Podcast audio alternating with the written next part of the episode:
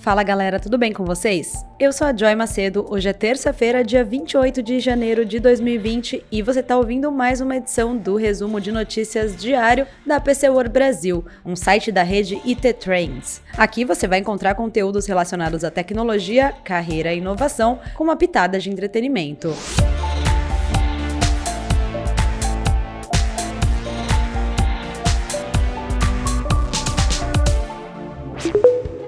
Hoje não é feriado, mas é uma data importante para todos os usuários da internet. Em 28 de janeiro comemora-se o Dia Internacional da Privacidade de Dados, um evento que promove hábitos focados na privacidade, segurança e proteção de dados pessoais, principalmente no que diz respeito às redes sociais. A data teve origem em 2007 pela Organização Internacional Conselho da Europa e desde então se espalhou por quase 50 países da Europa, além dos Estados Unidos e Canadá. A escolha do dia 28 de janeiro não foi à toa, viu? Foi nesse dia, no ano de 1981, que se estabeleceu a Convenção 108 do Conselho da Europa, voltada para a proteção das pessoas a qualquer dado ou informação de caráter pessoal. Da última década até os dias atuais, órgãos governamentais e outras instituições tentam educar os cidadãos a respeito da importância da proteção de seus dados no universo digital. No site da PC World você confere 7 dicas de como proteger os seus seus dados e comemorar a data da melhor forma possível.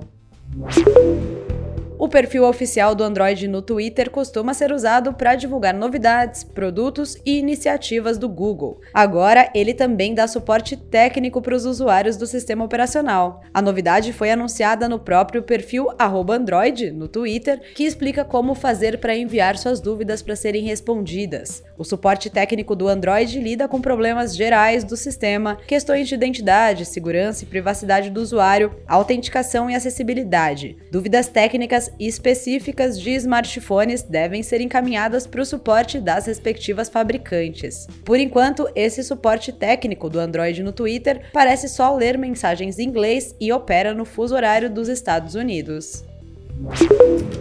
De acordo com a Gartner, smartphones com tecnologia 5G vão representar 12% das vendas globais de celulares em 2020, com cerca de 221 milhões de unidades vendidas neste ano.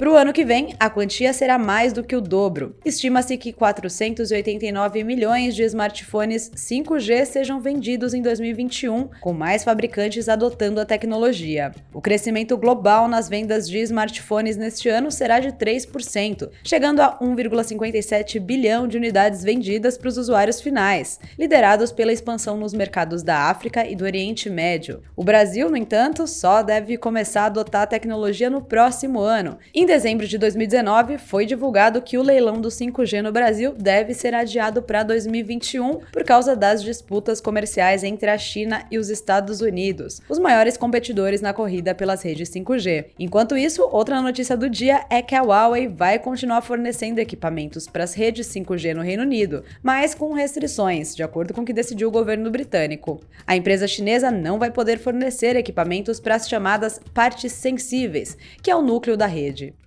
you A partir dessa terça-feira, as lojas físicas da Xiaomi na China serão fechadas devido à epidemia do coronavírus. A empresa pretende retomar as atividades a partir do dia 3 de fevereiro. Por meio de um comunicado oficial, a fabricante disse que o seu objetivo é cooperar com o governo na prevenção de epidemias e ajudar a proteger a saúde da família e dos amigos dos seus clientes. As instruções são para que os consumidores façam suas compras online, uma vez que a logística de entrega segue normalmente. No entanto, a Xiaomi alerta que que, devido ao feriado chinês, o procedimento poderá sofrer atrasos, mas isso já era previsto antes mesmo da epidemia do vírus. Esse não é o primeiro passo da Xiaomi para tentar ajudar na contenção do problema. Há poucos dias, a empresa doou um lote de máscaras e termômetros para Wuhan, que é a cidade chinesa que é considerada o epicentro do surto do coronavírus. Ainda hoje, a China confirmou que chegou a 106 o número de mortes causadas pela doença. Enquanto isso, a também chinesa Huawei anunciou que vai instalar bases de rede 5G nos hospitais da China para tentar ajudar a otimizar a organização de dados dos pacientes. A alta velocidade das redes móveis de quinta geração também permite que médicos realizem consultas remotas e acompanhem a evolução do quadro de pacientes isolados. E agora, para aliviar um pouquinho o clima, a Atari anunciou a construção de uma rede de hotéis temáticos com a clássica marca de videogames. O primeiro hotel vai ser inaugurado em Phoenix, nos Estados Unidos, ainda em 2020, e promete experiências com games envolvendo realidade virtual e realidade aumentada. A Atari vai ficar com 5% da receita do hotel e recebeu um adiantamento de 600 mil dólares pela assinatura do contrato em Phoenix. Também foi divulgada a construção de hotéis da Atari em mais sete cidades, todas elas nos Estados Unidos: Austin, Chicago, Denver, Las Vegas, São Francisco, San José e Seattle. Segundo o anúncio, alguns dos hotéis terão infraestrutura para receber eventos artísticos e estúdios de transmissão para campeonatos de esportes. A empresa diz ainda que os hotéis terão salas de reuniões, espaços de trabalho, restaurantes, bares, padaria, cinema e academia.